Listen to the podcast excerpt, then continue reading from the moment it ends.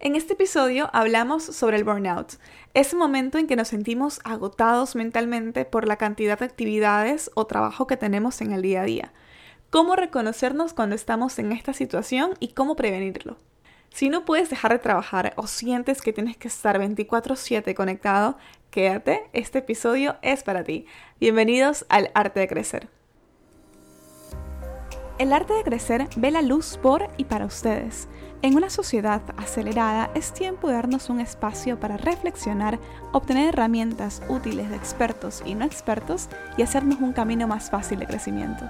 Hablemos de familia, amigos, relaciones, vida laboral y académica. Descifremos juntos el arte de crecer. ¿Qué tan productivo ha sido el día de hoy? ¿Cuántos descansos te has tomado? ¿Cómo te sientes? El ritmo de vida actual nos obsesiona con cada vez hacer más, tener muchas tareas e ir cumpliendo cada una de ellas. La productividad, tal cual la conocemos hoy en día, viene de la revolución industrial, en un sistema donde el rendimiento se medía en función a resultados consistentes, más que nada resultados tangibles, como si estás en una fábrica, cuántos paquetes se producían al final del día. Luego pasó el tiempo y llegamos a una economía del conocimiento, donde nuestro trabajo se vuelve más abstracto y no es tan fácil de medir como contar cuántos productos terminaste hoy, sino que consiste en generar ideas, estrategias, planes, etcétera, etcétera. Es así como ahora forzamos a nuestro cerebro con este chip de, la revolución industrial, ¿no? De que tienes que hacer la mayor cantidad de cosas en un solo día. Entonces le exigimos estar todo el tiempo activo, todo el tiempo trabajando. Y adivinen qué es casi imposible para nuestro cerebro generar continuamente ideas sin ningún descanso. Y claro, tiene mucho sentido que al final del día, cuando estás exigiéndole tanto y, tratando de estar todo el tiempo conectado, llegues a decir, bueno, es que estoy quemada o estoy quemado, que en inglés vendría a ser el burnout. Nos empujamos a trabajar más, a producir más, y de repente llegamos a este estado de agotamiento físico y mental que realmente no es tan de repente. Esto es progresivo, ¿no? Progresivamente vas colapsando y vas perdiendo interés en tus tareas. Pero no solo eso, sino que también cambia tu comportamiento a una actitud de indiferencia y desapego. De hecho, el síndrome del burnout fue declarado en el 2000 por la OMS, la Organización Mundial de la Salud, como un factor de riesgo laboral por su capacidad para afectar la vida y en consecuencia tu salud mental. Y yo sé, esto suena súper ligado al trabajo y en gran parte sí lo es, pero también hay otros factores que te pueden llevar a un burnout. Quizás tienes una situación difícil en casa, tomaste muchas materias este semestre en la universidad o simplemente estás saturada de actividades extralaborales. Incluso lo puede estar causando tu propia personalidad, que eres muy perfeccionista, así como al extremo.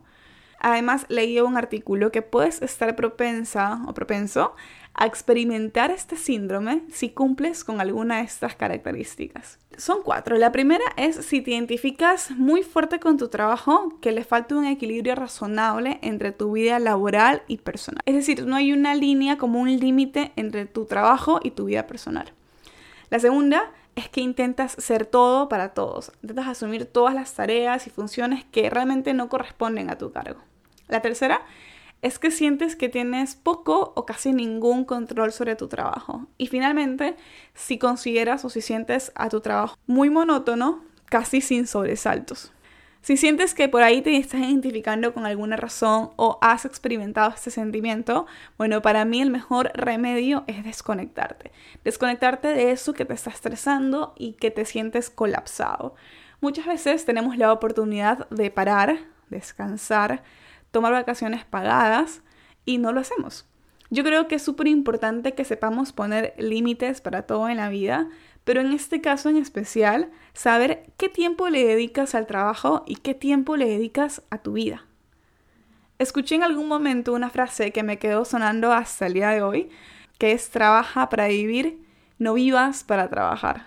Y claro, pasamos mucho tiempo trabajando y al final del día estás viviendo para el trabajo y no estás trabajando para vivir. Yo creo que el pasar mucho tiempo concentrados en nuestras tareas, nuestros pendientes, nos empuja que necesitamos, sí o sí, no hay, no hay opción de no, un momento de desconexión. Algunos buenos hábitos es, bueno, tener horarios de comida regulares, como date una hora, siempre almuerza a esa hora, La segunda es energízate con alguna actividad física. Vean, este, este yo no la hago, pero la debería hacer. y la voy a hacer en algún momento. Porque también es súper importante que podamos como drenar toda esa energía y poder sacarla en alguna actividad. La tercera es ten momentos con amigos, familia que te ayuden a salir de este cajón profesional, ¿no? Que de repente ya no seas la ingeniera, ya no seas la ejecutiva, ya no seas este perfil, sino simplemente seas una amiga, seas una hermana, seas un amigo, seas un hermano. Un momento para salir de este cajón empresarial y poder simplemente ser tú en una manera más, más divertida. Y la cuarta es que dejes a tu mente divagar. Según unos investigadores de la Universidad del Sur de California, ya salí con mis datos eh, científicos, y es que dejar a nuestra mente divagar es un estado mental esencial que nos ayuda a desarrollar nuestra identidad y básicamente a procesar interacciones sociales. Y yo creo que también le sumaría a esto que nos ayuda mucho en cuestiones de creatividad. Si tu trabajo está muy ligado a temas creativos, a generar muchas ideas, yo creo que el dejar que la mente vuele te permite, ¿no? Como este descanso es más que esencial, se, se, nos bloquea el cerebro, se nos pasa a todos.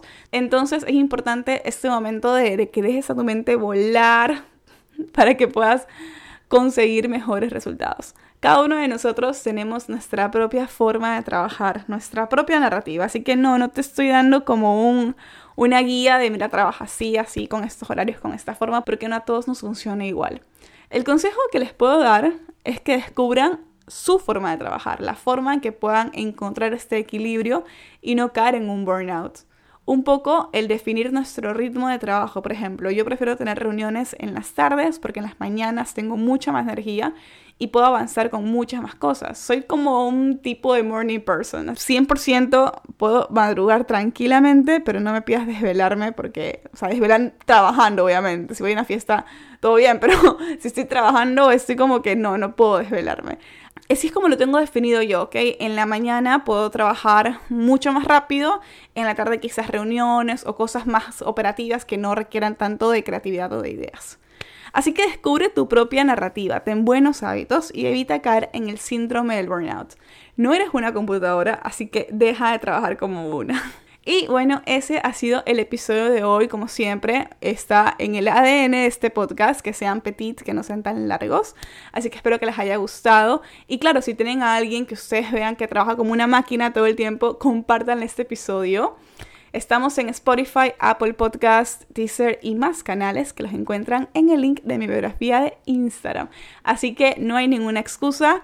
Espero que pasen muy bien este fin de semana y nos volveremos a encontrar el próximo jueves en El Arte de Crecer.